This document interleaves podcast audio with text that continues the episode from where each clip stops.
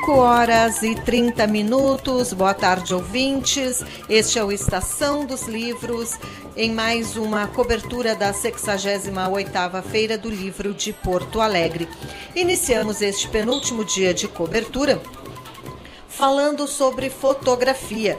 O Mundo da Nega Ângela é o título da exposição que pode ser vista na escadaria do viaduto da Borges de Medeiros. E eu converso agora com a fotógrafa Ângela Cristina Ribeiro dos Santos e o curador dessa exposição, Fernando Schmidt. Boa tarde, sejam bem-vindos à Rádio da Universidade, ao programa Estação dos Livros. Boa tarde. Boa tarde. Ângela, é, eu gostaria de começar te perguntando uh, sobre esse, essa exposição, né? Uh, que tu me apresentasse esse teu trabalho, este, este teu mundo para os ouvintes da Rádio da Universidade. Boa tarde aos ouvintes. Uh, esse projeto surgiu, eu estou me, me graduando este fim de semestre numa faculdade de tecnólogo em fotografia. Então eu precisava fazer um projeto fotográfico e fazer uma leitura de portfólio. Então o, o Schmidt, que já era meu professor, eu convidei e há um ano nós estamos trabalhando nesse projeto. Mandei mais de 500 fotos para ele. E o meu mundo é um mundo bem diverso, porque eu tenho um olhar para detalhes, para coisas peculiares que quase às vezes as pessoas não veem. Então esse meu trabalho são essas 13 fotos que são detalhes de alguns pontos da cidade. Tem um detalhe de uma parede, tem um, um detalhe de um prédio, uma madeira que está caída pelo chão que eu já acho que é uma coluna. Então são coisas assim que estão lá. E o que te inspira, né? Quando tu passa por algum lugar, assim, tu já tem esse olhar, olha isso aqui, dá uma foto. Uh, como é que tu constrói esse teu, teu mundo? Assim, eu sou uma fotógrafa errante, então eu tô sempre eu saio muito, né? E tudo que me, que me interessa, tudo que me chama o olhar, eu vou lá e já faço a fotografia. Muitas vezes por celular, e, e outras vezes com a câmera, né? Então tem coisas assim que me chamam a atenção pelo colorido, pelo inusitado. O que te atrai, né, no espaço quando tu que tu busca representar através da fotografia? Ah, eu eu eu deixa eu pensar um pouquinho. eu busco uh, assim se eu mostrar um, um outro lado meu, né, diverso, porque deixa, deixa eu me meter aqui. É, Por favor, não, me ajude. Aí não, a palavra do curador aqui. Não resistir. Mas, né, falando disso, né, a Ângela, no nosso processo, ela tinha liberdade de me mandar por WhatsApp as fotos que ela fosse fazendo, que ela achasse interessante. Como ela disse, foram mais de 500, eu achava que fosse mais ainda, mas né, uh, a gente ia olhando e, e, eu fui me dando conta de que ela se interessava por quase tudo. Né, que, que, o, que o interesse era nesse nessa quebra, nesse diferente, nesse contrafluxo do olhar comum.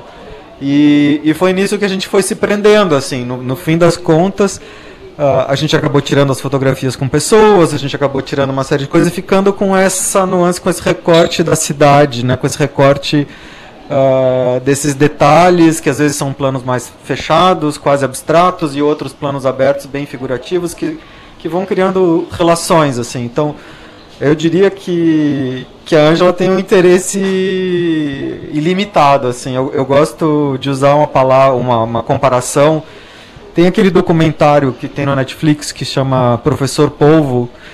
E Professor Polvo tem uma imagem que é que o polvo pega um monte de conchas e de coisas e, forma uma, quase uma escultura contemporânea no fundo do mar. A gente não entende o que, que é aquilo. A gente vê que é uma postura de defesa, que é uma coisa.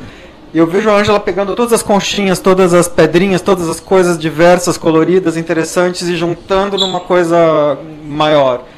O nosso trabalho todo foi uh, quando a gente decidiu ir para uma galeria que tinha 14 painéis, escolher 14 fotografias, uma delas ainda está né, misturada com o texto, mas escolhi 13 fotografias que fossem aparecer inteiras e grandes nos painéis. Né? Pegar esse, essa, essa riqueza, essa diversidade toda, reduzir, reduzir, reduzir, enxugar até ter um conjunto muito forte, muito provocativo para quem passa por ali. E como foi esse trabalho, Fernando, de reunir então todos esses fragmentos para contar uma história coesa, que, que é esse mundo então da, da Angel. A gente, a gente tinha uma brincadeira entre nós, é um personagem que eu assumo que é o editor cruel. O editor cruel, ele diz essa foto não, essa foto não, essa foto não, isso cai, isso fica, isso volta. Então ele, ele tinha essa, essa esse papel de realmente enxugar. Né? E aí, conforme a gente foi enxugando e ficando com as fotos mais fortes, a gente foi vendo aquelas fotos que conversavam umas com as outras. Quer dizer, a nossa narrativa não é uma narrativa linear com uma história que vai daqui até ali, mas ela é de pequenas conversas e é de um conjunto que a gente queria que também fosse impactante, que desse para ver do outro lado do viaduto, que desse para ver que quem passasse não pudesse né, deixar de olhar e, e, e reagir ao, ao, ao trabalho. Então, foi um trabalho de enxugamento, de rigor, de, de, de tirando de 500 fotos chegar em 13. É, né? é, é, é uma, um trabalho difícil, né? Ângela, o teu trabalho, ele não depende tanto, me parece, né? Talvez não dependa tanto do instante como em outros uh, trabalhos de outros fotógrafos, né? Que é o, o precisa do, daquele olhar, daquele instante. Uh, já que nesse teu trabalho, é, não, aparentemente, né, uh, isso não é tão relevante assim no instante, tu pode dar um outro olhar ainda sobre aquela, aquela, aquele referente ali, né? Como é que tu trabalha, como é que tu te apropria dele, daquele instante e como que tu enxerga a obra ali? Bom, eu toda vez que eu olho, que eu já, já tinha falado, né? Eu, me inter... eu tudo que me interessa eu fotografo. E como eu me interesso por quase tudo, então eu vivo fotografando. E sempre na hora eu já vejo assim um, um lado, eu estou sempre procurando, eu estou aqui conversando contigo, mas estou prestando atenção no, no, aqui de cima do, do, dos estantes, já do jeito que faz, já, já tem uma diagonal. Então assim que eu construo, é sempre procurando linkar com alguma coisa.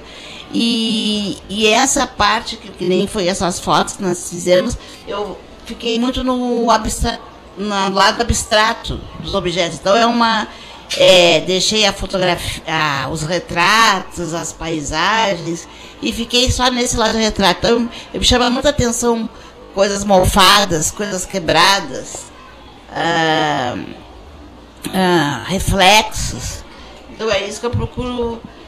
Tem até uma das fotos, que é a primeira, que está no conjunto das 13, que eu peguei aqui na esquina da Andradas.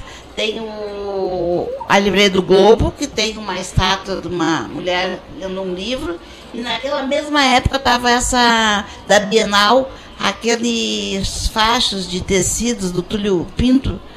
E eu usei uma daquelas faixas como fosse para mim um filtro. E aí deu um, uma cor totalmente diferente e a mulher ficou muito na sombra. Então ali eu olhei e fiquei há horas né, vendo.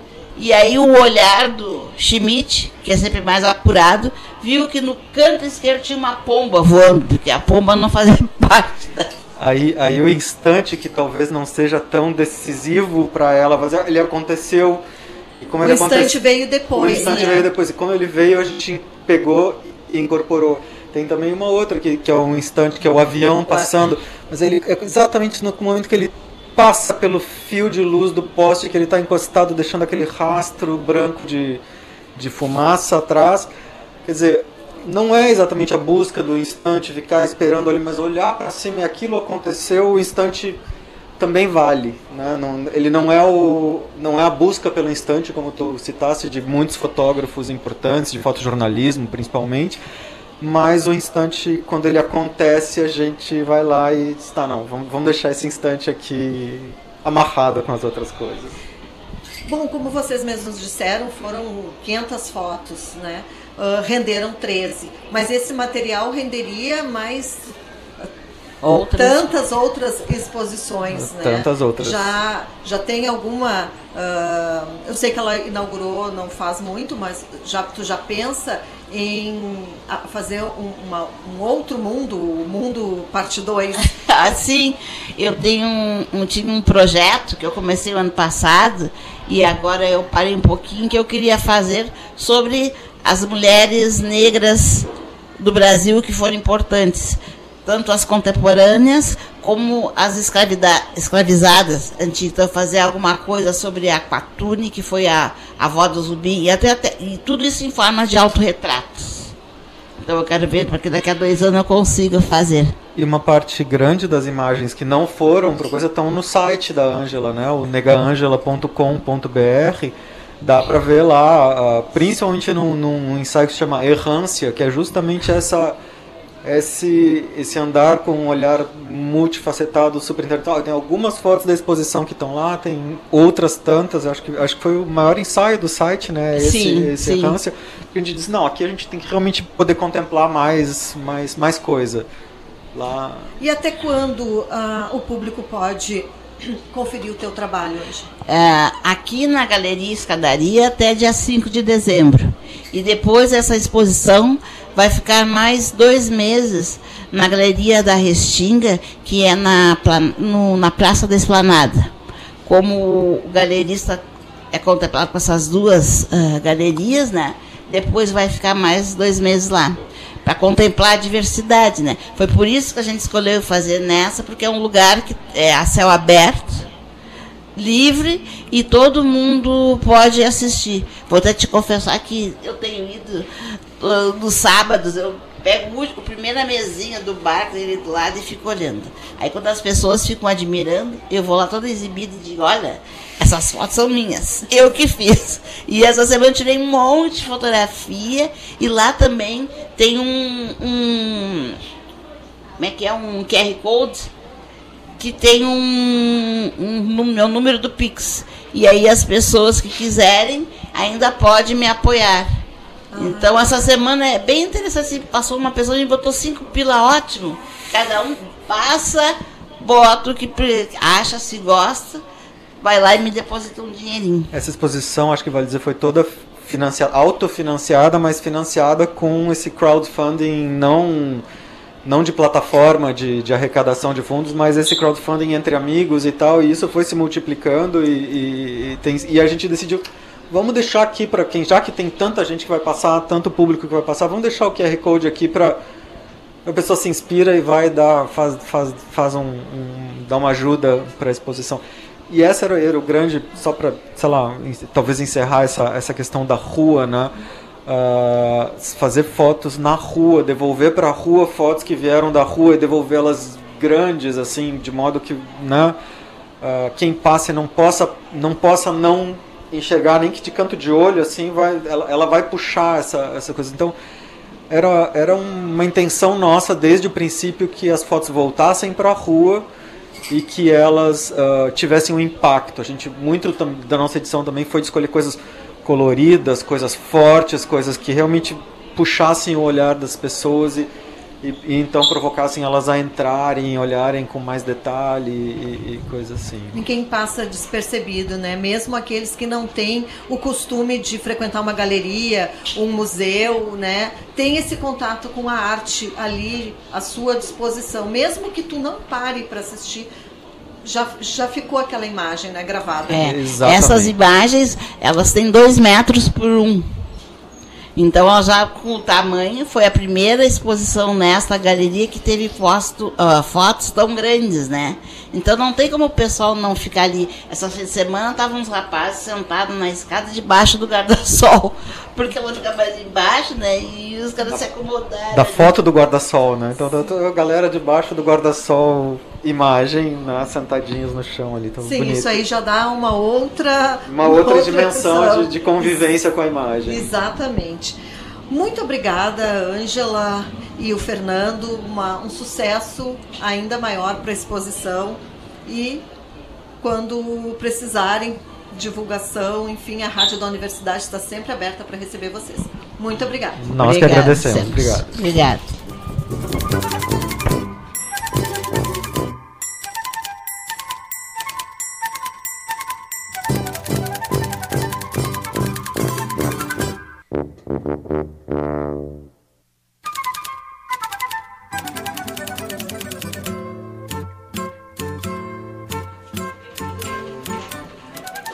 Cinco horas 46 minutos. Este é o Estação dos Livros, ao vivo, direto da Praça da Alfândega. Seguimos agora com Suzy Tesh. Boa tarde, Suzy. Boa tarde.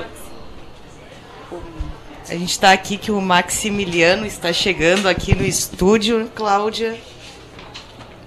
Então, Maximiliano, uh, conseguisse trazer a feira presencialmente nessa tua primeira uh, edição aqui como presidente da Câmara do Livro. Oh, boa tarde, boa tarde a todos. Desculpa o atraso aqui, eu estava correndo aqui com os autores. Nosso penúltimo dia está uma correria. Sim, conseguimos aí montar essa feira uh, depois dessa esses dois anos trágicos aí. Então, é, a Feira da Retomada deu tudo certo, está dando tudo certo, né? Tá tudo sempre cheio, boas vendas, bom público, as atividades, todo mundo aprovando e gostando. Então, está sendo, tá sendo uma ótima feira. É uma impressão minha, a feira deu uma, uma enxugada na, na estrutura aqui da, da feira. Assim, com relação a, a é, com, com a praça não, com relação a 2019, ela está um pouquinho até maior. em número de stands, a gente está com 72 stands de expositores, mas a gente tem outros de apoiadores.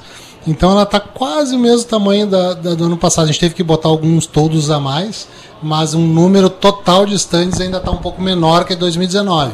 Mas 2000 e ano que vem provavelmente a gente vai estar tá nos mesmos patamares. Mas para vocês terem uma ideia, a gente está com, com aumento de, de, de, vendas em número de livros, que isso é uma boa medição, em quase ou um pouquinho mais de 30%. A gente não tem os últimos dias, que amanhã a gente vai ter, mas já está em 30% a mais que 2019, que foi uh, a última sem nenhuma restrição, né?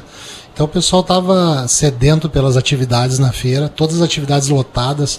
A gente teve amanhã completa o ciclo de quase um pouco mais de mil atividades dentro da feira, entre sessões de autógrafos, bate-papo, uh, contação de história, oficinas literárias, homenagens, comemoração dos 250 anos da cidade de Porto Alegre. Então está sendo um sucesso mesmo, estou muito feliz, é muito gratificante estar à frente de uma entidade que organiza um evento do tamanho, um evento literário, né, do tamanho da nossa feira, o que, que é bacana, tá? Eu estava agora falando com uma, com uma autora argentina que, que está aqui, vai dar uma palestra, depois vai ter sessão de autógrafo, ela está apaixonada pela feira, ela diz, é a feira mais popular que eu já vi, eu disse, ah, esse é o nosso objetivo. É ela vem aqui agora, daqui a pouco. Ah, que legal. Ah, esteve aqui? Sim, ah, ela vai, vai, vai, voltar aqui. Vai voltar. Ela, então, ah, foi ela que eu encontrei ali, por isso que eu me atrasei um pouquinho na saída aqui. Uh, ela vai para um evento dela agora, né? Então ela, ela, ela falou isso aí, que ela, ela está apaixonada pela feira, uma feira popular, e esse é, o, esse é, o, é o, o bom da nossa feira, né? É popular, é, não tem nenhuma barreira de entrada, então numa livraria, numa bienal, a gente tem as catracas ali mesmo que, que não se pague para entrar numa livraria, tu tem aquela barreira, né?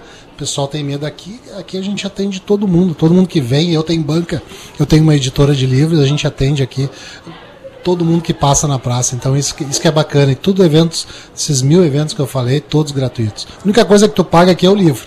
E, e amanhã é o dia D, né? O dia das mega ofertas aí. E ainda tem os balaios, os né? Balaios. Que as pessoas vêm direto. Eu ia até te falar uma coisa, assim, ó. Uh, 2000, durante a pandemia, a gente viu que funcionou também a venda online, uh, tinha praticidade de tu receber teu livro em casa. Então, se vendeu livros. Mas não é compara nada comparado realmente a tu vir aqui pegar o livro, abrir, cheirar, escolher. É diferente, né? É, exatamente. Ontem eu tive, eu tive aqui a, uma afilhada, duas afilhadas que eu tenho, eles vieram comprar livros aqui. Aí a mãe dela me contou, mas aqui tá mais caro que a Amazon, deixa eu ver aqui. É, então a Amazon, as ponto .com estão vendendo demais, tá? Venderam durante a pandemia, todo mundo pegou o costume de comprar. Mas uma feira do livro, tu tem o clima, tu tá dentro desse ambiente, que a gente falou, pegar, falar com, com o expositor, tu vê teu autor aí, aquele ali escreveu esse livro, tu ir na sessão de autógrafos, não tem preço. Essa experiência que a pessoa vive na compra de um livro dentro da feira do livro e outras promoções estão batendo os preços da Amazon. Ah, talvez o lançamento X lá esteja uma diferença de 5, 6 reais para a Amazon, que não paga o, o, prazer de tu estar tá dentro de uma não feira. Paga. Então, né? então a gente tem muito aí, a pessoal me pergunta, ah, com o e-book, com as vendas online, as feiras não vão acabar? A gente está vendo que não. A gente teve um crescimento, mesmo com. O que, que aconteceu né, com a pandemia? A gente acabou acelerando alguns processos de adaptação à tecnologia. Uh, então, qual era o medo dos expositores, o medo do mercado? Que as pessoas, ah, não, agora feiras de livros vão vender menos porque a pessoa se acostumou a comprar online e receber em dois, três dias, porque é assim, anas.com te entregam muito rápido os livros. Então é um mercado novo que o pessoal se acostumou em dois anos a usar e estava usando, porque o número de livros vendidos no Brasil cresceu 25% durante a pandemia. Então é bastante. bastante. Então esse medo tinha da gente fazer um evento desse e não vender. Mas já viu que é o contrário, cresceu 30% em relação a 2019, que foi antes da pandemia. Então, esse medo eu não tenho. Maximiliano, uma, essa feira também ela inovou pela acessibilidade, né? Ela foi toda pensada para todos os tipos de público, né? Exatamente. A gente fez uma parceria, uma contratação de uma empresa especializada nisso, que é a Semeares, que, que está nos dando suporte desde, desde o treinamento para todas as equipes que estão atendendo na feira, para todos os expositores é, não só para uma deficiência específica, mas para todas. Então a gente está tendo uma ideia que a gente não tem, né? não tinha até então, enquanto tu não vive, convive isso, a, a, a gente não tem essa noção da, da, desse acolhimento que é, é necessário para as pessoas que têm deficiência. E outras, são 25% da população sofrem de alguma deficiência não é só o cadeirante, mas a gente está falando de algum espectro também, um, do nível de autismo, que existem várias. Uh, então tudo a gente está cuidando, é, o som não pode ser muito alto, uh, rampas, que tem muita coisa a melhorar ainda, mas a gente deu um salto de qualidade com a Semeares, que agora a tendência é cada vez melhorar e ter o acolhimento melhor são várias ações que a gente está tendo dentro da feira, tá? Então, eu, a nossa feira já era referência por ser na rua é mais difícil, né? Mas ela já era referência e agora ela vai se tornar mais referência, é isso que a gente quer. Quer ser referência, a gente quer que a pessoa que tem alguma deficiência pense, ah, qual é o evento que a gente é melhor acolhido é a Feira do Livro, que elas venham para a Feira do Livro. E, e, são pessoas que estão no mercado, o pessoal da, da Semeares que contrata apenas as pessoas que têm alguma deficiência, eles nos falam, cara, a gente quer gastar também. Então é consumo, faz parte do projeto e nada melhor do que a gente acolher elas bem, elas se sentirem bem quista dentro do ambiente. E é isso que a gente está fazendo. O slogan desta edição é Uma Boa Festa Tem História. Queria que tu falasse um pouquinho sobre isso. É bacana, isso. né? É. Não, esse slogan foi pensado também em homenagear a cidade. A gente até tinha outro que vai ser o ano que vem. Então esse Uma Boa Festa Tem História foi para homenagear a cidade, os 250 anos de Porto Alegre, que a nossa feira carrega o nome desde, desde o início. Feira do Livro de Porto Alegre, desde 1955. Então são 68 anos de feira que leva o nome da cidade para o mundo inteiro. Hoje tu vai na feira de Barcelona, tu falar numa feira de livro, no Brasil eles vão falar da Feira do Livro de Porto Alegre. Eles vão citar a Feira do Livro de Porto Alegre. É inacreditável isso. Então ela é uma das maiores da América Latina, se não é a maior, a céu aberto. E tem toda essa característica popular, pô, 600 sessões de autógrafos num evento. De, né? Que sessão de autógrafo para mim é o ápice, é onde tu encontra o teu, o teu autor, o escritor, o escritor encontra quem está tá lendo ele.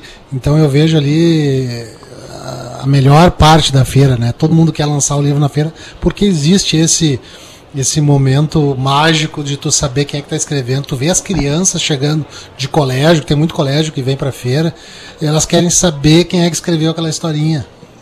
Então isso a gente instiga a eles gostarem cada vez mais da, de ler, da literatura, das histórias. Então esse é o papel da feira, é incentivar o acesso ao livro.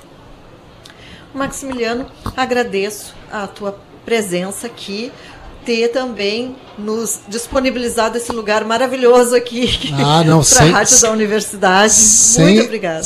Ah, eu que agradeço vocês poderem estar aqui divulgando a nossa feira. Sem vocês, a feira não tinha a dimensão que ela tem.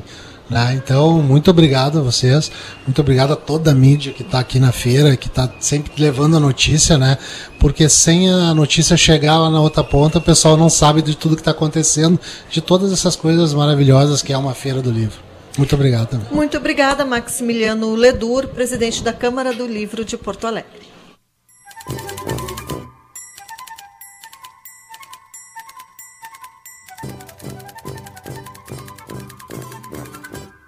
thank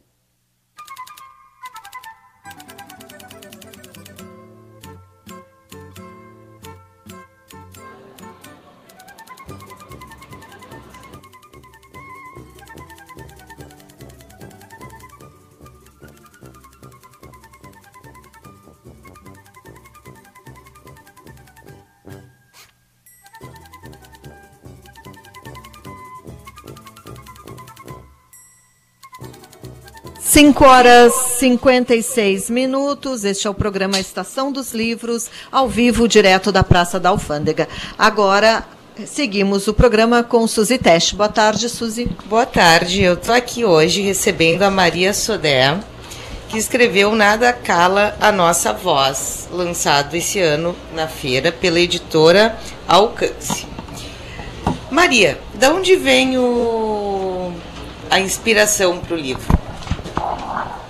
Bom, boa tarde a todos. É um prazer estar aqui. Uh, respondendo a tua pergunta, então, nada calha a nossa voz. Uh, veio de uma inquietude, na verdade. Eu sempre gostei muito de, de sempre muito participativa na sociedade, sempre uh, não aceitando qualquer não ou qualquer resposta. Então, as coisas que me inquietam no dia a dia, porque meu livro ele é baseado em crônicas do dia a dia, do cotidiano.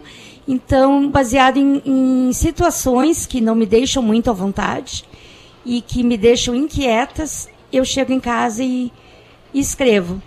Então, eu já tinha uma coletânea de crônicas, não tinha pensado até então em, em publicar.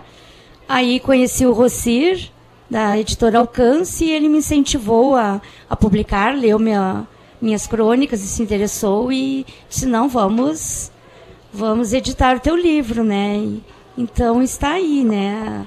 Dessas inquietudes, tem alguma que tu gostou mais, que chamou mais a atenção dos leitores? Tem, tem uma sim que me chama bastante atenção, que é tipo um fuxico em consultório médico.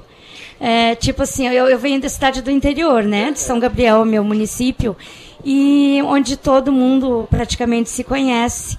E eu estava num consultório médico e ouvi uma pessoa falando em outra pessoa e tu vê que tu não se dá conta às vezes que que tu pode conhecer, né, o, o personagem, digamos, né, e, e aí foi bem cômico, né, se não fosse, uh, né, preocupante até, porque e eu conheci o, o casal do qual né, conversavam no, no consultório, Aí eu fiquei pensando em quantas situações outras pessoas também se encontram assim, de te chegar e falar do, né, do, uma pessoa e, e, citar nomes, e aí tu conhece.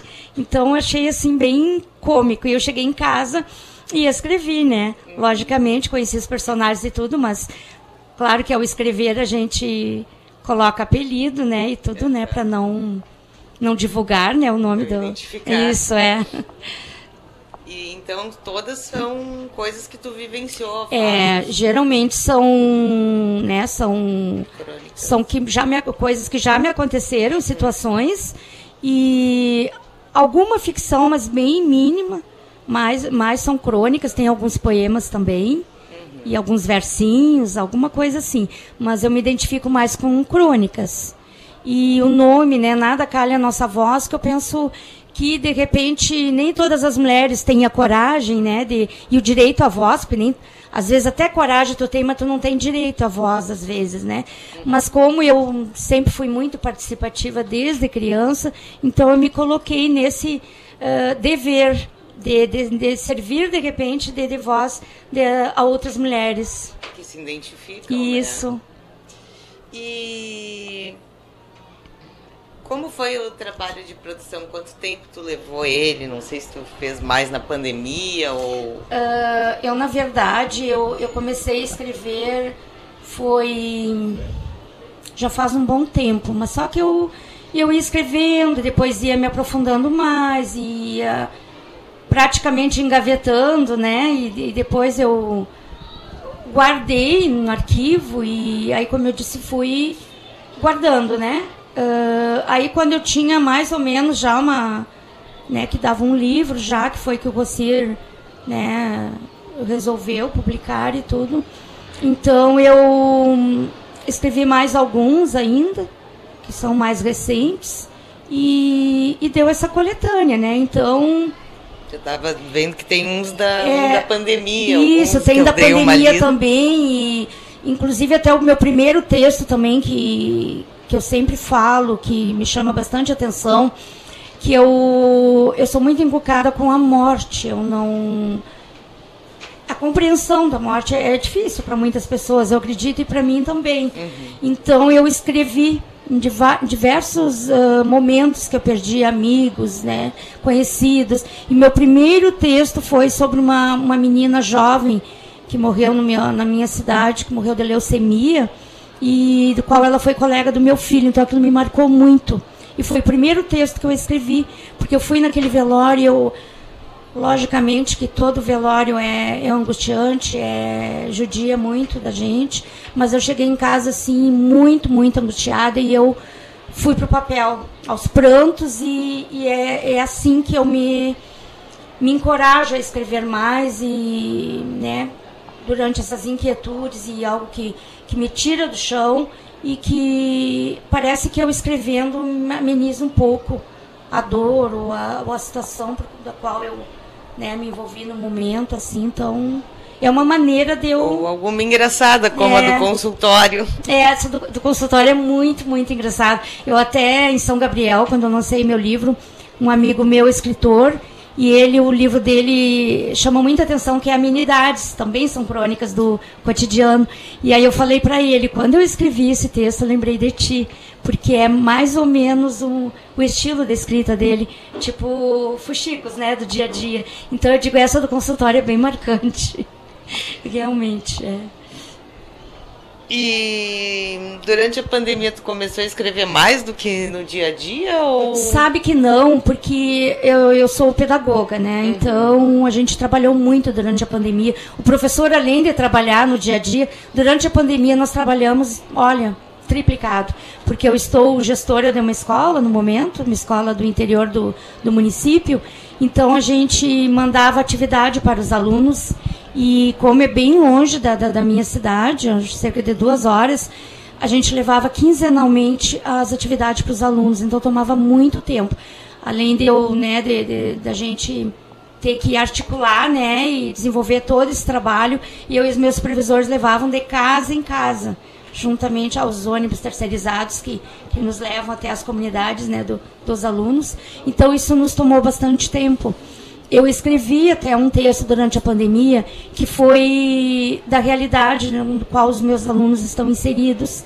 Tipo assim, tu, tu enquanto professor, tu avalia muito os alunos, mas tu não conhece a realidade deles, o contexto deles, o meio de onde eles vêm. Uhum. Então, a partir da pandemia, eu pude vê-los, digamos que, com outros olhos.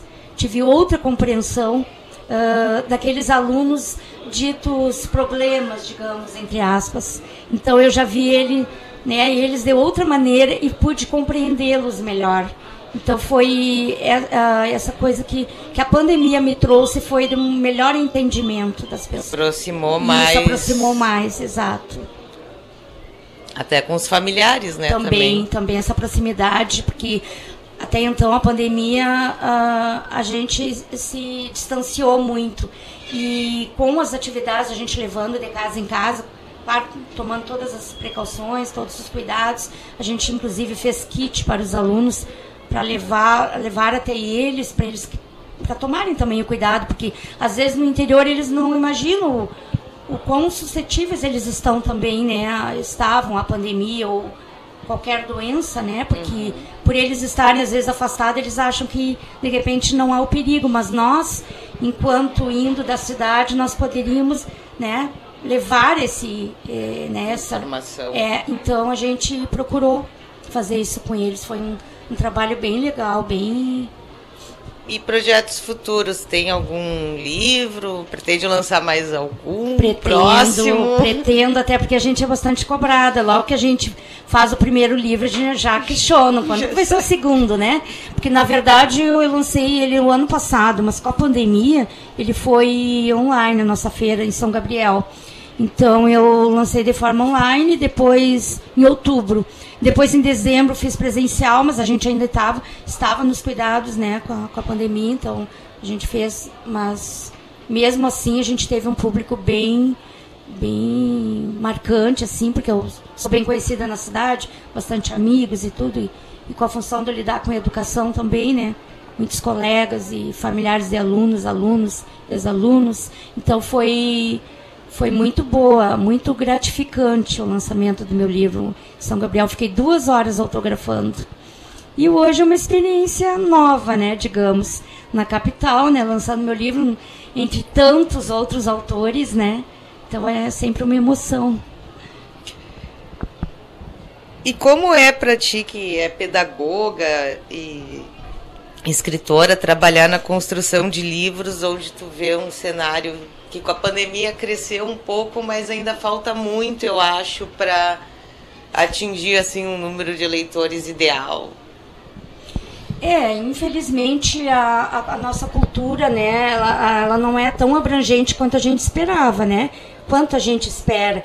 Porque eu, enquanto pedagoga mesmo, o que, que a gente, diariamente com o aluno, a gente faz com que ele tenha gosto pela leitura. Então, desde os pequeninhos, desde os anos iniciais, que a gente tenta colocá-los no mundo da leitura, porque é o futuro, né, para todos, né? Sem leitura tu não tu não vai adquirir muito conhecimento e tu também não vai ter a, a vontade de escrever um livro, porque se tu não for leitor assídua, tu também não vai pegar o gosto de, de tu de repente se transformar em escritora. Eu nem me imaginava escritora e hoje, no entanto, né, eu, eu como eu digo, eu uh, ensaiava algumas linhas, não imaginei que fosse se transformar num, num livro. Então é como eu digo, a gente uh, sempre digo para meus pequenos, de pequenos leitores, tu pode se transformar em, em né, até um grande autor Com certeza. Agradeço a tua presença, Maria. A gente conversou com a Maria Sodé sobre o livro Nada Cala a Nossa Voz.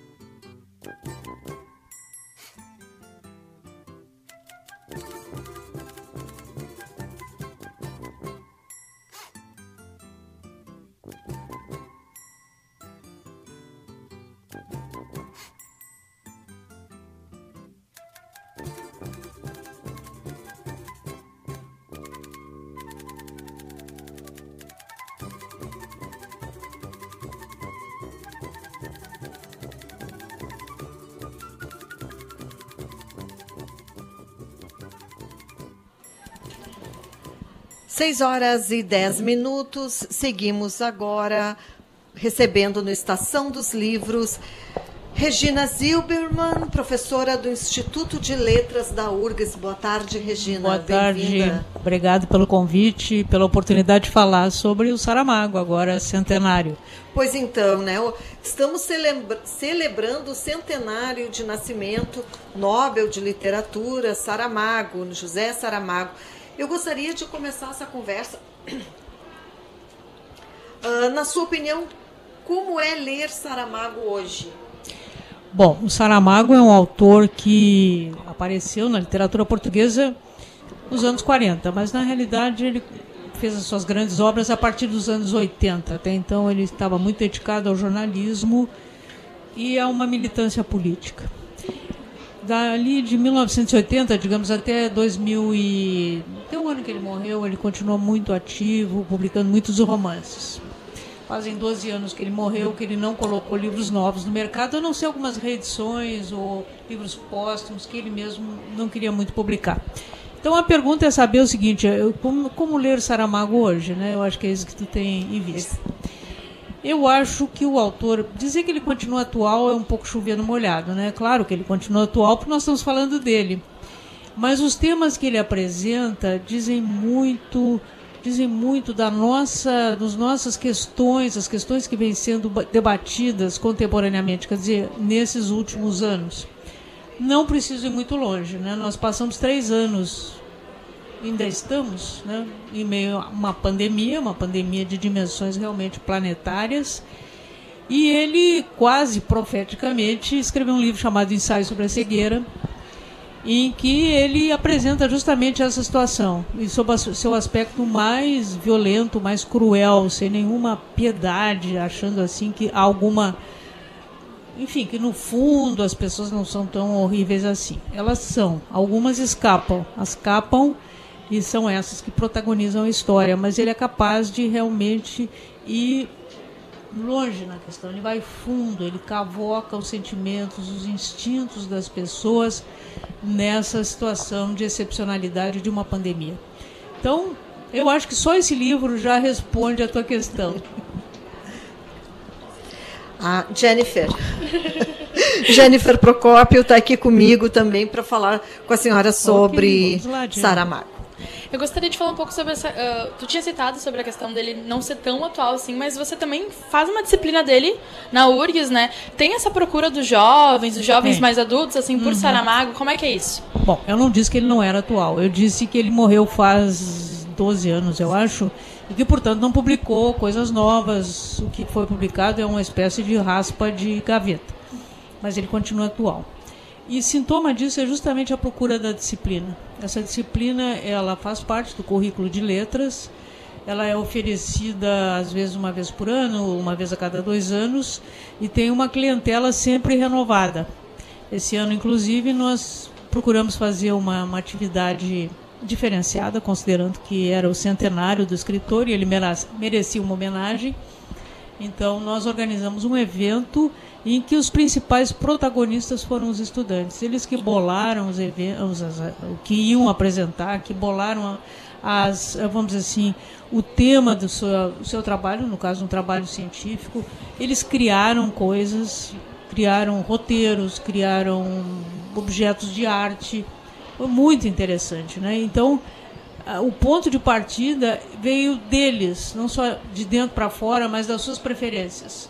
Então tem trabalhos muito criativos, a gente tem uh, esses, esses, trabalhos foram apresentados publicamente, foram também transmitidos pelo YouTube. Eu não vou destacar um ou outro porque eu não quero criar problemas com os meus alunos, mas realmente foi uma experiência altamente gratificante. Outro fenômeno que, que é típico, quer dizer, que caracteriza essa, essa atualidade, esse interesse, são as teses e dissertações que são produzidas né, aqui em Porto Alegre, no interior do estado, em todo o país. Né? Então, é um autor que os alunos gostam de estudar, desde os TCCs, desde, os desde a disciplina, começando um pouquinho antes, passando pelo TCC, mestrado, doutorado e por aí vai, né? Então isso também me parece bastante sintomático dessa comunicabilidade do autor, né? Quer dizer, é claro, ele não está aí mais. Bom, um dia as pessoas morrem, não tem como evitar isso. mas ele continua falando para o seu público. Né? Isso que eu quero chamar a atenção. E o público jovem, como vocês estão perguntando. Uh, para quem não tem contato, não teve contato com a obra do Saramago, essa viagem pelo, pela, pela, pela sua obra, é, a senhora diria para começar com que livro? Pois é, essa, essa é uma pergunta muito desafiadora, vou te dizer. Porque, como ele tem várias frentes, quer dizer, ele não fez uma obra sempre igual, tem várias orientações, muitas vezes depende do que a pessoa quer mais. Então, por exemplo, se o, o leitor quer uma história de lutas sociais, de reivindicação, vamos dizer assim, se ele quer entender o movimento sem terra, inclusive no Brasil, ele vai ler Levantado do Chão. É um livro que vai falar sobre a exploração do trabalhador rural em Portugal durante o século XX e os movimentos de emancipação desse grupo social na direção de uma sociedade mais justa, vamos dizer assim. Se ele gosta de história, se ele gosta de história com H, com a disciplina, ele tem, por exemplo, um livro que eu acho fantástico, que é a História do Cerco de Lisboa. Tem também Memorial do Convento, que talvez é mais, seja mais conhecido, em que ele vai contar a história da fundação de Portugal, vamos dizer assim, quando Portugal se constrói como nação e que se faz à custa da destruição de um povo que lá habitava. Né? Uh, o sul de Portugal, de Lisboa até o Algarve, era, era ocupado, mas não uma ocupação colonial, era habitado por grupos descendentes dos primeiros uh, muçulmanos, árabes que tinham invadido a península. Eles tinham uma cultura muito rica, mas numa, num confronto de quem é o melhor, aquilo foi, vamos dizer assim, muito disputado e os, o grupo liderado pelos descendentes dos europeus propriamente dito acabaram uh, expulsando e dando outra configuração à sociedade portuguesa. É muito importante isso, porque nós também estamos discutindo hoje essa questão da, da ocupação, da colonização, das, das supremacias, né, de supremacismo de um grupo sobre o outro, de uma etnia sobre outra. Então ele conta essa história para quem gosta de rever e reentender a história, mas que tem igualmente essa repercussão na atualidade. São dois exemplos, né? E tem um ensaio sobre a cegueira, já falei, não vou repetir. E como é que começou o teu contato com a obra do Saramago? Pois é, eu, tive, eu vou dizer que eu tive sorte, né? Porque quando o Saramago começou a circular no Brasil, o Saramago começou a circular no Brasil muito cedo, digamos assim. Não para a idade dele, já era um homem de 50 anos, mas realmente o grande sucesso inicial dele foi levantado do chão e em seguida a Memorial do Convento no início dos anos 80. Eu era professora de na pós-graduação da PUC e a gente tinha uma linha de pesquisa interessada nessa literatura, vamos dizer assim, de chamava, ainda se chama, né, metaficção historiográfica. Então foi por esse canal que eu cheguei no Saramago, né? Quer dizer, não foi com contato com a cultura portuguesa naquele momento. Eu tinha feito doutorado na Alemanha, mas por meio dessa possibilidade de interação com a nova literatura portuguesa que nascia da Revolução dos Cravos. Né? Portugal tinha se libertado de quase 50 anos de regime autoritário, salazarista, e o Saramago foi uma dessas expressões de, vamos dizer assim, de emancipação da literatura portuguesa. E nesse momento nós aqui estávamos desenvolvendo as nossas pesquisas eh, nos programas de pós-graduação e eu estava ali, né? Estava ali nesse meio e isso me possibilitou um acesso no nascedouro, vamos dizer assim, desse interesse brasileiro pelo Saramago. Uma característica da criação dele é a oralidade, né? É, é verdade. O Saramago tem uma coisa muito interessante. É um autor para ser lido em voz alta. Né? As pessoas acham ele difícil, por quê? Porque ele tem essa oralidade. Porque ele, ele não faz aquela pontuação da escrita, ah, uma frase, um ponto, vem outra frase. Não, ele vai emendando, né? como a gente fala. Eu estou falando aqui para vocês, mas eu não estou dizendo tarará, tarará, ponto. Agora abre um parágrafo, tarará, tarará, outra coisa. Não, ele vai ficando naquele jeito de uma conversa. Então, se a gente ouve e não só lê, a gente está no outro, vamos dizer assim, outro código de interpretação do texto e ele fica muito, muito mais acessível. Né? Então, essa oralidade é realmente uma marca da sua produção literária, do seu estilo, do seu modo de narrar é, e que é muito importante também na literatura em língua portuguesa, né? porque ela aproxima do leitor. Ele faz também bastante uso do, de dígitos populares, né? É, O que exato. oportuniza também gente conhecer um pouco da cultura de, Exatamente, da, do, é. de onde ele veio, né? É, exatamente, ele usa muito de se apropriar daquele, vamos dizer assim, daquele conhecimento chamado popular, porque está presente em todas as classes sociais. E é muito curioso, de repente a gente encontra uma coisa que pensa que é aqui do Brasil ou até do Rio Grande do Sul, né? É muito curioso mesmo. Tem um episódio no Levantar do Chão que é uma história que a gente encontra no Simões Lopes Neto. Ah, mas isso aí não, não era do nosso regionalismo. Não, é desse trânsito cultural Brasil-Portugal. Professora Regina Zilberman, muito obrigada pela sua participação. Conversar com a gente um pouco sobre Saramago. Muito obrigado a vocês. Agradeço muito o interesse nesse grande escritor e vocês podem contar comigo quanto quiserem. O tema Obrigada, bom, estou aí. Muito obrigada. Obrigada.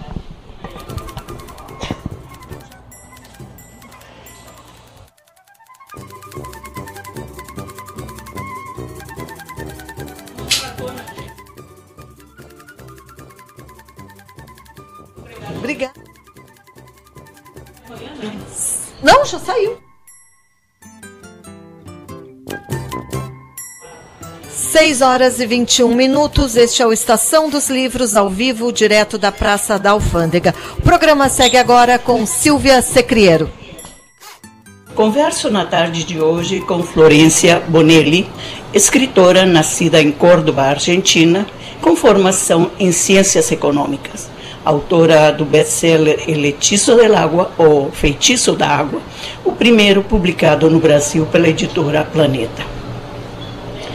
Escritora de romance e de personagem cuja conotação tem a ver com os astros. É isso? Sí. E como, como vamos tratando isto?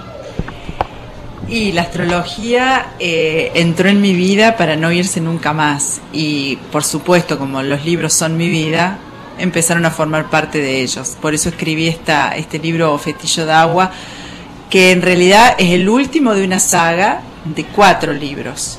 Eh, el primero que se publica aquí en Brasil es este, O Fetillo de Agua. Dijiste que es el último de la saga.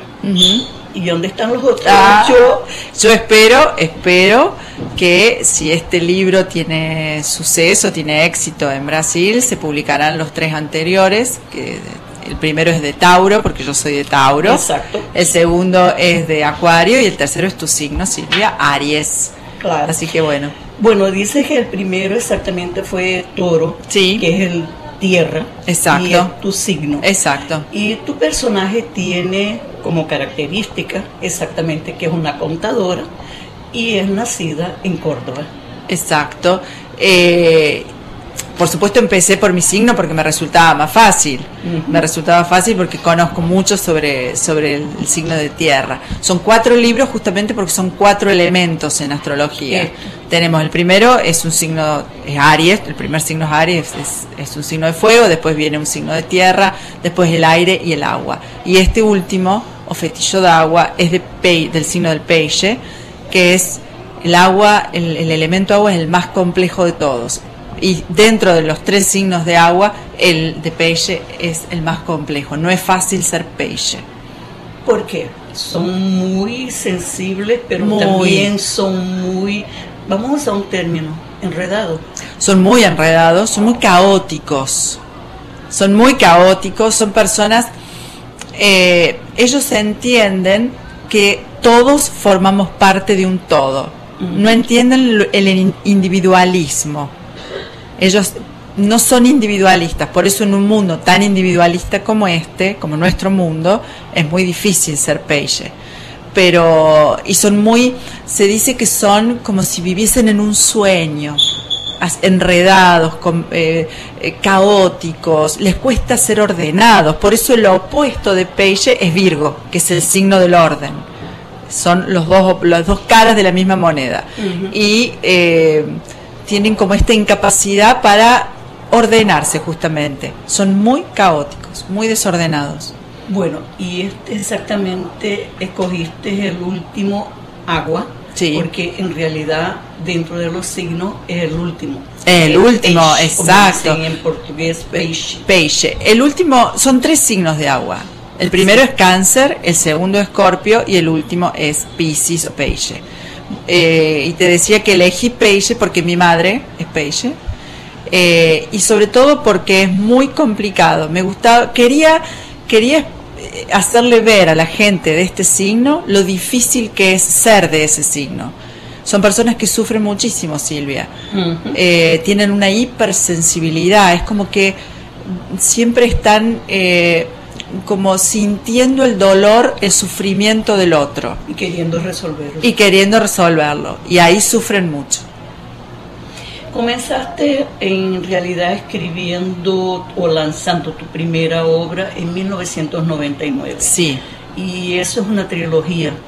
No, en 1900, la, la, la, primera trilogía la lancé unos años más tarde. Es una trilogía que se publicó en Portugal, se llama Caballo de Fogo. Uh -huh. Eh, mi primer libro, en realidad el primer primer libro que yo escribí fue lo, eh, otro libro que se publicó acá, que se llama O que dicen Seus Olhos, que es la precuela de esta, de esta trilogía que tú mencionas, Caballo de Fogo, eh, que espero algún día se pueda publicar en, en Brasil porque la que se, el Caballo de Fuego se publicó en Portugal.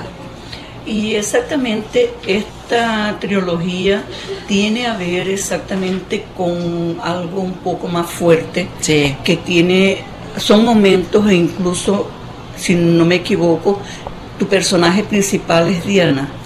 Bueno, esa es, las, esa es la, la, continuación. El personaje de Caballo de Fuego es Matilde, Matilde. que es una pediatra una médica pediatra que trabaja para Médicos Sin Frontera, que uh -huh, yo no la llamo uh -huh. Médicos Sin Frontera, la llamo Manos que Curan. Pero la continuación de Caballo de Fuego es la historia de la Diana, que es una chica que vivió durante la guerra de Bosnia, Bosnia. Uh -huh. y vivió en un campo de concentración, siendo ella bosníaca, que ¿qué es bosníaca? Bosníaca es el bosnio musulmán. Ella vivió en un campo de concentración eh, que estaba en manos de los serbios. Así que fue por supuesto ultrajada, humillada, violentada. Esa es la historia de ella, una historia muy fuerte, fue muy duro escribirla. Y resulta una hija en el medio de esta historia. Eh, sí, no quiero, no quiero decir mucho para no, para no eh, adelantar la intriga. Pero de cualquier manera la gente comienza con eso a tener una curiosidad. Sí. ¿Qué, qué estos libros vienen a tratar? Estos libros vienen a tratar... Vienen a decir que... Vienen a de, mis libros tratan de contar una historia, Silvia, nada más. No tienen otra pretensión. Una historia que te atrapa, que no puedes dejar de, de, leerla, que la quieres leer y leer y leer, como a mí me pasa con otros libros de otros autores. Y son historias que me cuentan mis lectoras, porque yo no las escribo con esa intención, que muchas de ellas las sanan. Son historias sanadoras, historias que con un final feliz les hacen tener esperanza en el mundo y en la vida. Pero de cualquier manera, aunque envuelva guerra, sí. guerras en Bosnia, en algunas regiones de África, sí. esta personaje sí, viaja exacto. y a Oriente Medio también. También en Gaza. Pero tiene el romance en el medio de Siempre. esta historia también que anda siempre. El romance exacto. El romance es el, es el, el, la clave de toda la historia. Justamente se trata de, de sanar a través del amor de, de, estos amores profundos y verdaderos, amores no egoístas, amores verdaderos, diría, que, que no es fácil encontrarlo en este mundo. Esa es la clave, esa es la clave del libro. Uh -huh. Pero tienes otra trilogía, la del perdón.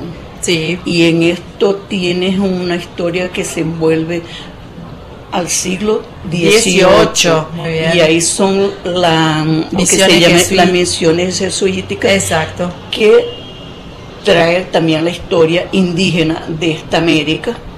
Exacto. Y ahí el personaje blanco también, que es una chica en el medio de Exacto, una, una, una, una, blanca en el medio de los indios, lo cual no era, no era normal. Y la Inquisición en el medio de todo esto. ¿Cómo es un poco, relata un poquito de esta historia? La historia Bien, de la, la, tri la, trilogía del perdón es una historia que creo que a Brasil, a, la, a los lectores brasileños les gustaría mucho porque tiene mucho que ver con Brasil. Eh, todo lo que fueron los guaraníes, los bandeirantes, uh -huh. eh, son todos temas que yo toco en ese libro.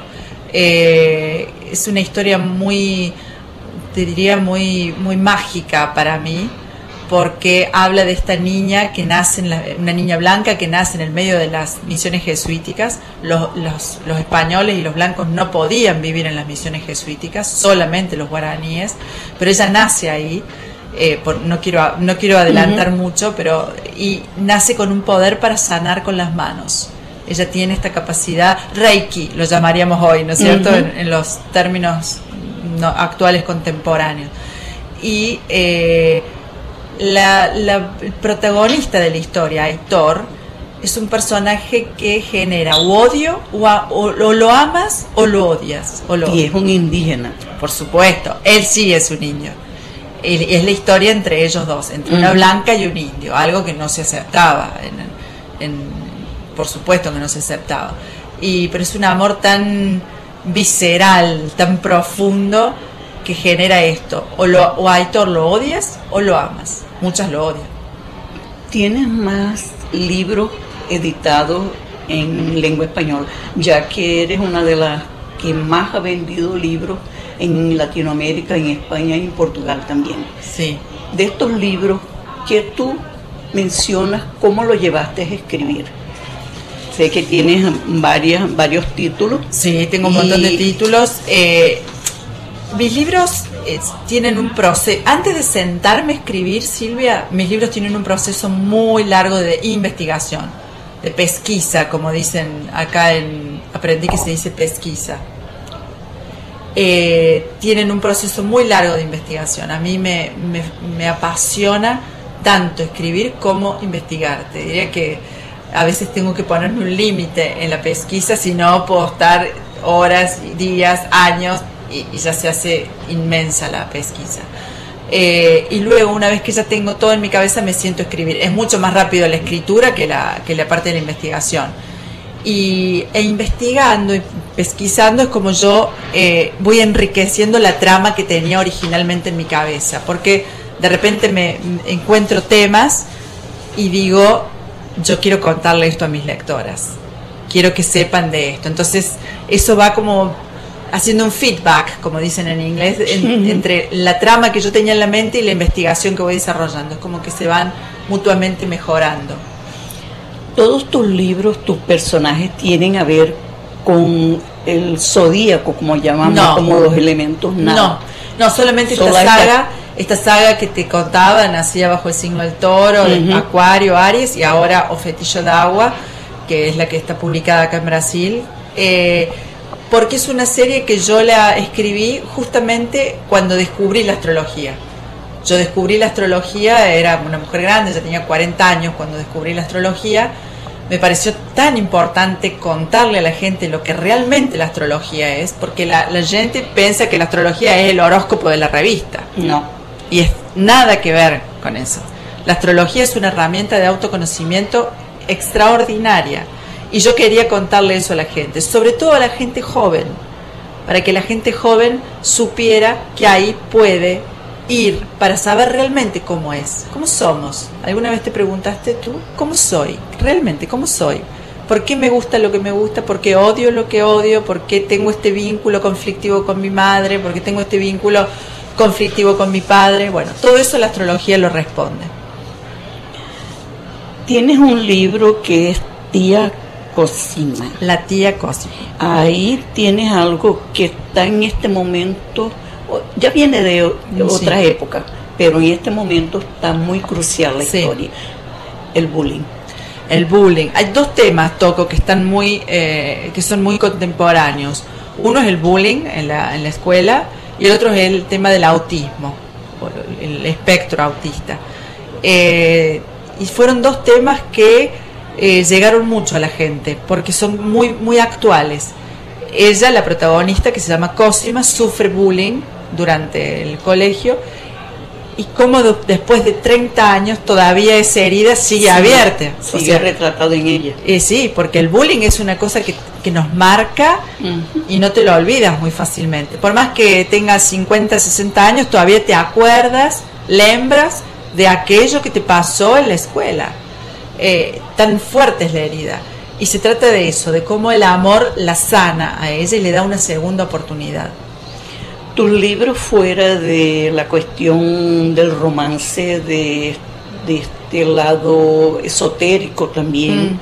tienes un lado que también aborda lo político Sí. y lo social. Sí, y en eso se ve la teología en el medio de ellos. Sí, sí, sí, exacto. Todos mis libros eh, abordan de algún modo las cuestiones sociales y políticas, pero en la, tri- la trilogía eh, Caballo de Fuego se ve mucho. En el, fuerte. en el de la Diana, que es esta chica que, que tuvo que sufrir la guerra de Bosnia, también se ve, se ve mucho. Son como, te diría, especies de denuncias que, que yo hago a través, de, a través de esos libros, ¿no? Poner de manifiesto temas que la gente no conoce, sobre todo, por ejemplo, mm, el, el conflicto Palestina-Israel, eh, los conflictos en Congo. Yo siempre digo que todos tenemos un pedacito de Congo con nosotros porque en todos los celulares que usamos hay un poco de coltán, que es el mineral por el cual se, están destroza, eh, se están matando en el Congo. Entonces, de algún modo, somos todos responsables de eso. Volviendo al tema que te trajo, que es la nacida, que en el caso el libro de ahorita, El hechizo del agua, Sí. que es un romance contemporáneo. Y, ese, y está mm, vivido, o todos ellos, los cuatro, Sí. en Buenos Aires. En Buenos Aires, mayormente sí. Y este último, en el caso de ahorita que estamos viendo, tienes tu personaje a Brenda. Sí, Brenda Gómez. Está perdida, no sabe qué hacer, está bien de situación en todos los aspectos. Pero no es feliz. Pero no es feliz, no se encuentra. Y Exacto. ella sale buscando lo que los peces buscan. Exacto. ¿Quién soy yo? Exacto. Y ahí, de casualidad, entre comillas, podríamos decir, aparece la astrología. Y la astrología le enseña a conocerse. Y ella, que estaba estudiando ciencias económicas, algo completamente ajeno, o sea, los Piscis tienen que estar lejos de las ciencias económicas, no tienen nada que ver con las ciencias económicas. Ella deja las ciencias económicas y hace lo que más ama, que es la música, porque Piscis es música. Pero gracias a la astrología que le dijo, oye Brenda, tú no eres esto, tú eres esto otro. No tengas miedo, sé lo que eres, punto. Ese es el valor de la astrología. Y en eso entrando en relación a ti. Ujú. Tú eres tierra. Sí, Tú eres eco- e- economista. sí. Pero fuiste a ser escritora. ¿Cómo esta historia se envuelve en esta cuestión de los signos? Exacto. Bueno, yo soy Tauro. Tauro es el signo de Tierra. muy bien. Y es el signo del dinero, Silvia. O sea, había estudiado, o sea, la, la elección de ciencias económicas era, era correcta, era perfecta. Pero yo tengo ascendente en Géminis. El ascendente es lo que vinimos a aprender a esta vida. Y Géminis es el signo de los escritores. Es el signo de las ideas, es el signo de la creatividad mental. Por eso yo tuve que dejar las ciencias económicas y dedicarme a eh, y dedicarme a la, a la escritura. Por eso estoy aquí. Dejé las ciencias económicas y me dedico a esto. ¿Estás preparando alguna cosa más reciente, más nueva? Sí, después estoy- del hechizo. Estoy escribiendo, pero estoy escribiendo una historia ambientada en el siglo XIX, en 1833. Así que me fui al pasado. De un libro tan contemporáneo como Fetillo de Agua, me fui de vuelta a la hist- al histórico. Y más o menos trata qué. Trata la historia de una joven londinense, porque está ambientada en Londres, que es banquera, es la dueña de un banco, aunque no lo creas. En aquella época había mujeres que, porque tenemos esta idea de que las mujeres en el siglo XIX no podían hacer nada, solamente tenían que estar en sus casas y tener bebés, tener niños, hijos. No, no era tan así, podían hacer otras cosas. Había que tener mucho valor, eso sí.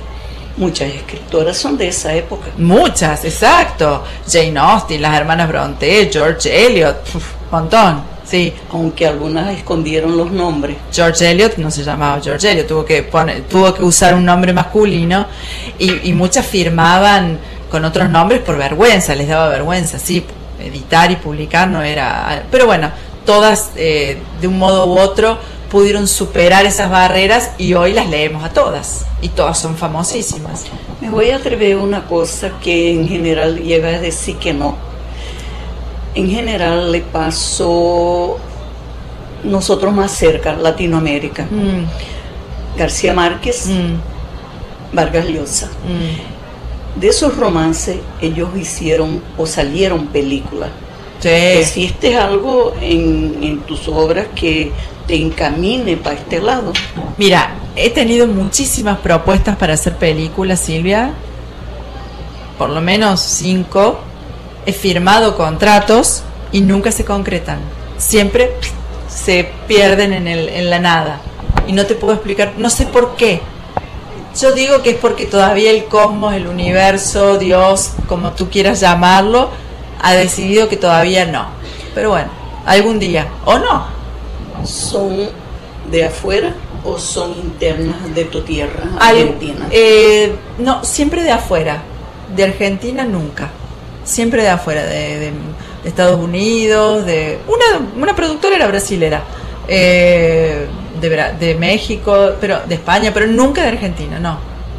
No sé. Porque Argentina en realidad se, se pone más encima de la política y los hechos que fueron durante la dictadura, que es Sí, más tenemos, mucho. Ahora hay una película que está. Argentina 85. Exacto, eh, que habla sobre- justamente sobre el juicio que se hizo a la. Junta de Militares.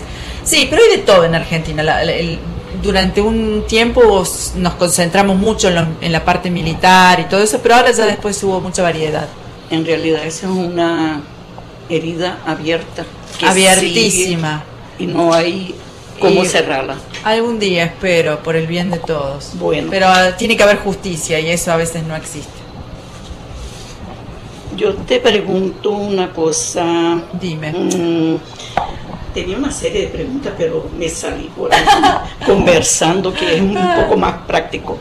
Ah, Tú tienes, por ejemplo, estos libros, esta temática que te trae la pasión, te trae el romance, los elementos astrológicos, Sí. historia, personajes carismáticos.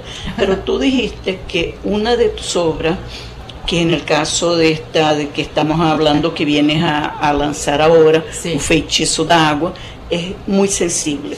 Pero Sí. tuviste una obra que te fue un poco pesada o un poco difícil, Sí. que la consideras un poco más ah, de forma polémica, que fue exactamente la trilogía del perdón. Sí, sí, fue muy polémica porque Aitor es muy polémico. Aitor es un personaje que muchas mujeres eh, lo odian, como te comentaba antes, porque lo tratan de machista. Eh, sí, era, era, era un personaje muy, era ariano, así que era, era muy impetuoso, era muy impulsivo. Somos impulsivos. Muy impulsivo y muy individualista. El ariano es individualista. Es, yo siempre digo que los arianos siempre son yo y ya. Yo y pronto. Yo y rápido. No medimos las consecuencias. No, porque primero actúan, después piensan. Entonces, era, era, Aitor generó mucho eh, odio entre las lectoras. Eh, pero pero a, mí, a mí me daba mucha lástima porque él había sufrido mucho, Silvia. De pequeño sufrió muchísimo. Y me daba lástima porque las lectoras no tenían en consideración eso. No es lo mismo una persona que fue amada, protegida, querida, que otra que fue atacada por quienes se suponían que debían protegerlo. Son dos personalidades muy distintas. Y creí que lo iban a amar más. Pero bueno, hay muchas, como te digo, que lo quieren, otras que lo odian. Bueno, ahorita tú vas a- por las 6 de la tarde, Sí. vas a conversar con una astróloga. Sí, y te van a hacer preguntas y te van a, Ojalá. a cuestionar exactamente tus romances, tu- tus libros, esos nacidos sobre sí. signo de toro, Toro, de Acuario y Aries. Aries y el agua ahorita. Pero eh, va a ser con Amanda Costa. Sí. Y después de esto tú vas a autografar este libro aquí en la Plaza de Alfándega Sí. a las 7 de la noche. Sí. Bueno, solo tengo que agradecer No, este, esta entrevista, este momento de paciencia con nosotras aquí No, y contando una historia de tus libros y principalmente de este que viniste aquí A presentar. prestigiar, que es O Feitiço da Água o El Hechizo del Agua Exacto. en español. Gracias, Silvia. Gracias, Florencia Bonelli. 6 e 44 6h44, aqui é Jennifer Procópio, falando diretamente da Feira do Livro. Quem conversa comigo agora é o Júlio, Júlio Ribeiro, que vem aqui com uma obra que tem um título bem atrativo, né, Júlio? Um chimarrão com o diabo. Seja bem-vindo. Obrigado, Jennifer. É um prazer estar aqui na Rádio, Rádio URGS. E o Chimarrão com o Diabo é uma história que ela, ela nasceu na pandemia, na realidade. Ela, ela é um pouco afetada pelo espírito da pandemia, né? de muitas perdas, de muitas coisas que as pessoas tiveram. Então, o, a reflexão do, do, do, personagem é sobre a questão da morte, sobre a vida mesmo dele. Ele faz uma reflexão depois, de, bem maduro na vida. Ele começa uh, a, a, lembrar da vida dele, como ele foi, né, o que, que aconteceu com ele. Ele faz uma viagem de regresso, na realidade, ao, ao começo da vida dele, né, desde a infância. Queria falar um pouco desse momento em que tu escreveu o livro, né? O momento em que surgiu essa ideia na pandemia. Queria que tu explicasse um pouco esse momento, como é que vem essa ideia, vem no isolamento? Sim, né? eu sou professor, sou diretor de uma escola, né? Então imagina, nossa rotina é extremamente corrida, manhã, tarde, noite, de repente para tudo e tu vai para casa, né? Fica dentro de casa e, né? e, a gente não sabe fazer, até, até compreender, tu não sabe muito o que fazer com o tempo, né? Eu já tinha escrito um livro que estava sendo lançado em São Paulo, em 2019. E, e aí, nesse meio tempo, eu estava meio sem saber o que fazer, parou tudo. A, a, a editora suspendeu o lançamento. E aí a minha esposa disse: Por que, que tu não escreve um livro? Eu, disse, eu acabei de escrever um livro. Ela disse: Escreve outro então. Né? E, e, e, aí surgiu a ideia, e assim foi muito rápido e muito bom, sabe? Foi terapêutico para mim. Porque o Chimarrão com o Diabo é, é uma, uma, uma história muito crua. E, e, e, é muito mais. E eu nunca tinha escrito, por exemplo, em primeira pessoa, que é extremamente difícil de, eu, escrever e foi saindo e foi fluindo e fluiu de uma maneira que assim passou uh, ah, 2020 e, de uma maneira muito muito boa sabe tentando encontrar um lugar dentro de casa para escrever né porque estava todo mundo dentro de casa mas deu muito certo e assim eu tô muito eu fiquei muito contente com o resultado e o feedback que as pessoas dão da obra que mexe um pouco com as pessoas e com que elas acabam refletindo sobre as suas próprias vidas, né? Esse fluir tem a ver também porque tu te identifica um pouco com o personagem, com as, com as questões do qual ele traz na obra? Na realidade, eu acho que o personagem ele é universal, ele é uma pessoa que que em algum momento da sua vida ele faz um, um né, ele vai fazer uma reflexão já aos 65 anos, no dia do aniversário, né, que a vida dele era meio sem graça, assim, ele não fez muita coisa. E como ele, quando ele começa a fazer esse retorno, ele faz uma viagem mesmo, ele sai de bicicleta, ele faz uma viagem e ele, e ele vai pensando, e pelo caminho ele vai encontrando os lugares e cada lugar ele vai vendo as coisas que aconteceu, que passaram na vida dele. E então ele, ele, ele passa a descobrir que ele não foi tão desinteressante assim a existência dele. Eu acho que como todo mundo, né? Todo mundo fez coisas interessantes, todo mundo fez coisas legais, né? E respondendo a tua pergunta, eu acho que todos os autores têm um pouco deles nas suas obras. Né? O Mário Vargas Llosa diz que escrever um livro é como fazer um striptease ao contrário. Ou seja, a pessoa começa despida e vai se vestindo, se vestindo, se vestindo, e no final das contas nem ele nem as pessoas identificam alguma coisa dele no livro. Essa já é a terceira obra, né? Esse é o terceiro romance, mas é o, o sexto livro. Você chegou a escrever então outras coisas, outros. Sim. Quais são esses? Eu escrevi antes é, desse aqui. É, os, eu, eu prefiro. Tu, tu falou terceira porque é os três romances que eu me baseio mais, né? Então eu escrevi. Lancei aqui na Feira do Livro mesmo, em, 90, em 2007, 2017, Escolhas do Amor do Tempo, que também é um romance. É um romance que se espalhou por vários lugares do país. É um livro que está bem em, em, vários lugares. A gente vê. Eu, eu recebi uma foto das pessoas com o livro em Barcarena, no Pará. Então, assim, a gente vê coisas bem interessantes, sabe? Depois eu escrevi um livro que estava pronto quando eu comecei a escrever O Chimarrão com o Diabo, chama Cabeça, Corpo e Alma, que foi lançado em São Paulo, e eu recebi um prêmio esse ano no Rio de Janeiro por, por esse livro, que é um outro romance também. Você falou um pouco de circular e desse contato com os leitores. Hoje, especificamente, ele está circulando aqui na Feira do Livro e mais, tem sessão de autógrafos, né? Gostaria que tu convidasse um pouco os ouvintes. Sim, eu gostaria de convidar quem estiver pela feira, ou quem estiver aqui por perto, que apareça, será muito bem bem-vindo aqui. A gente vai estar uh, autografando o livro e eu tenho certeza que, que é uma experiência interessante, né? E compartilho, cara, eu sou suspeito a falar, mas eu, eu compartilho de muitos, muitos retornos que eu recebi e as pessoas uh, uh, têm a mesma expectativa que é um, uma obra que faz a gente refletir sobre a vida e sobre as experiências que teve. Hoje a editora Alcance trouxe dois escritores aqui pra gente, não só o Júlio, mas como também o o Rangel, que daqui a pouco vai falar aqui com a gente. Eu queria que você falasse só, comentasse um pouco desse contato com a editora. Já tinha publicado os outros livros também são com a Alcance? Não, eu, o meu prime, primeiro livro foi com a Alcance. É, é, engraçado que eu conheço você há 35 anos, que é o Berni. E nós começamos aqui na Casa de Cultura Mário Quintana. Ele, ele organizava o, o Grêmio Literário Castro Alves. E eu era muito jovem, eu vinha, eu morava aqui pelo centro. E eu vinha e participava dos do, do saraus e das reuniões. Era aqui na Casa de Cultura Mário Quintana, antes do, da reforma. E a gente, eh, muito nos reunimos ali. E aí, e, e, aí eu escrevia. Na realidade, eu sempre escrevi, só que eu abandonei por um longo tempo da minha vida um erro que eu cometi, que eu parei de escrever. E eu retomei agora, em 2000, e 2017. E aí e eu, e eu e ele fez um livro de contos, ele fez um livro de contos e crônicas e eu, eu entreguei para ele na época, acho que uns 14, 15 contos. Eu tinha 19 anos, 18 para 19 anos, e ele gostou e ele publicou, publicou 11 naquele livro. Então até ele coloca aqui na contracapa do livro que ele me conheceu lá muito jovem, em 1987 nós nos conhecemos, e de lá para cá eu escrevi aquele primeiro livro, né? É, e de, participei, na realidade, eram, eram vários autores, e depois eu escrevi mais, mais dois, que, foram uh, de outras editoras e, e, parei.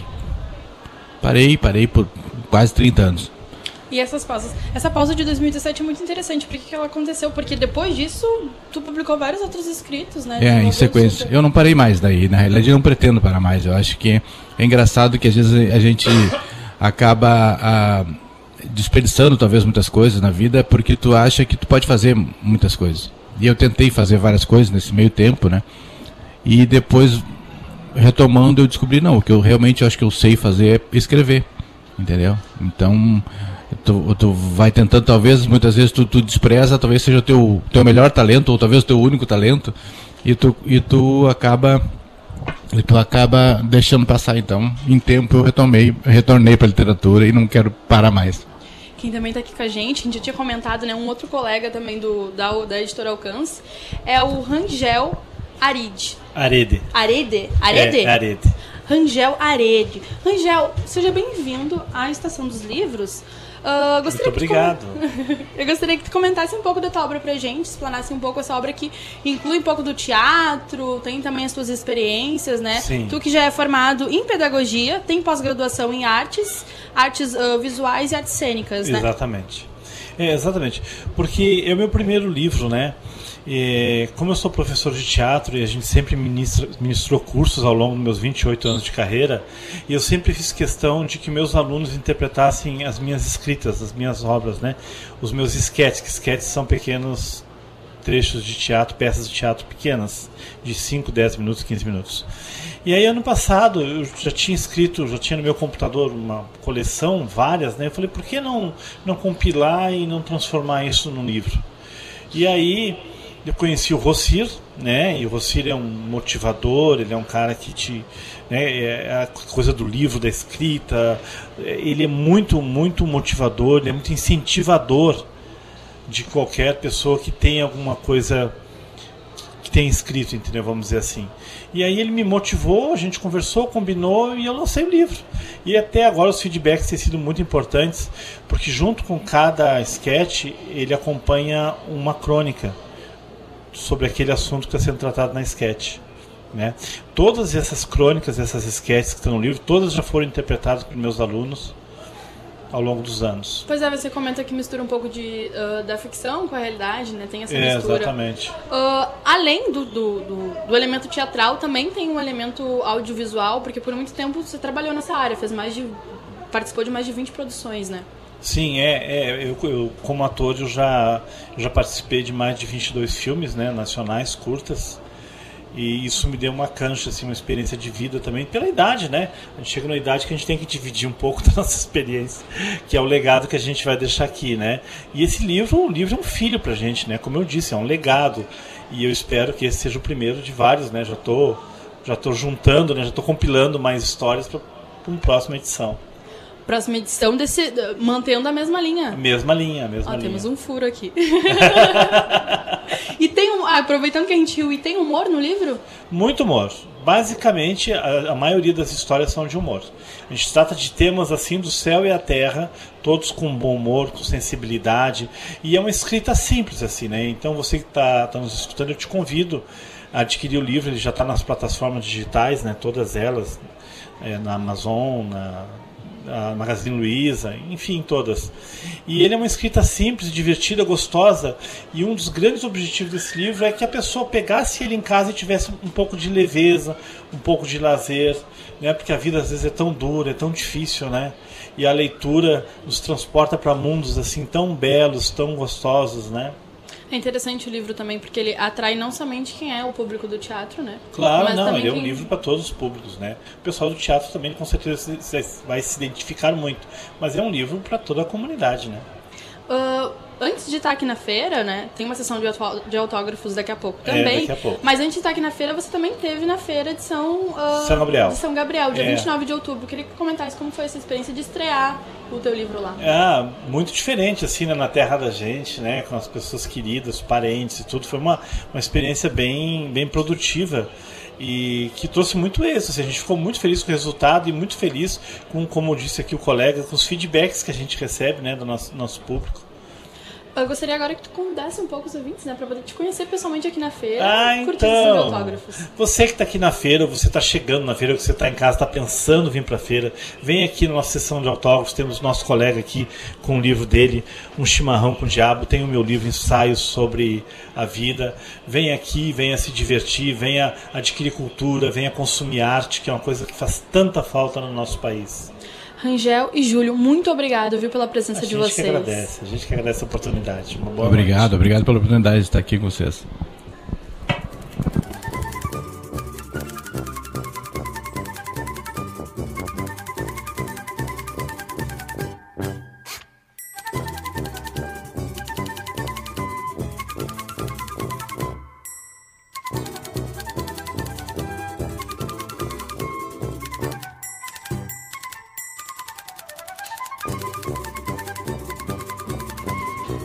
Horas 57 minutos. Este é o Estação dos Livros que vai ficando por aqui. Trabalharam nesta edição do programa Alessandra D'Agostini e Débora Rodrigues na produção, com reportagens de Suzy Tesch, Silvia Secriero, Jennifer Procópio e Cláudia Heinzelmann. Na técnica, Jefferson Gomes, Luiz Fogassi e Vladimir Fontoura, sob a supervisão do engenheiro Luiz Esperotto. Voltamos amanhã às 5 e meia da tarde, aqui pelos 1080 da Rádio da Universidade. Até lá e boas leituras.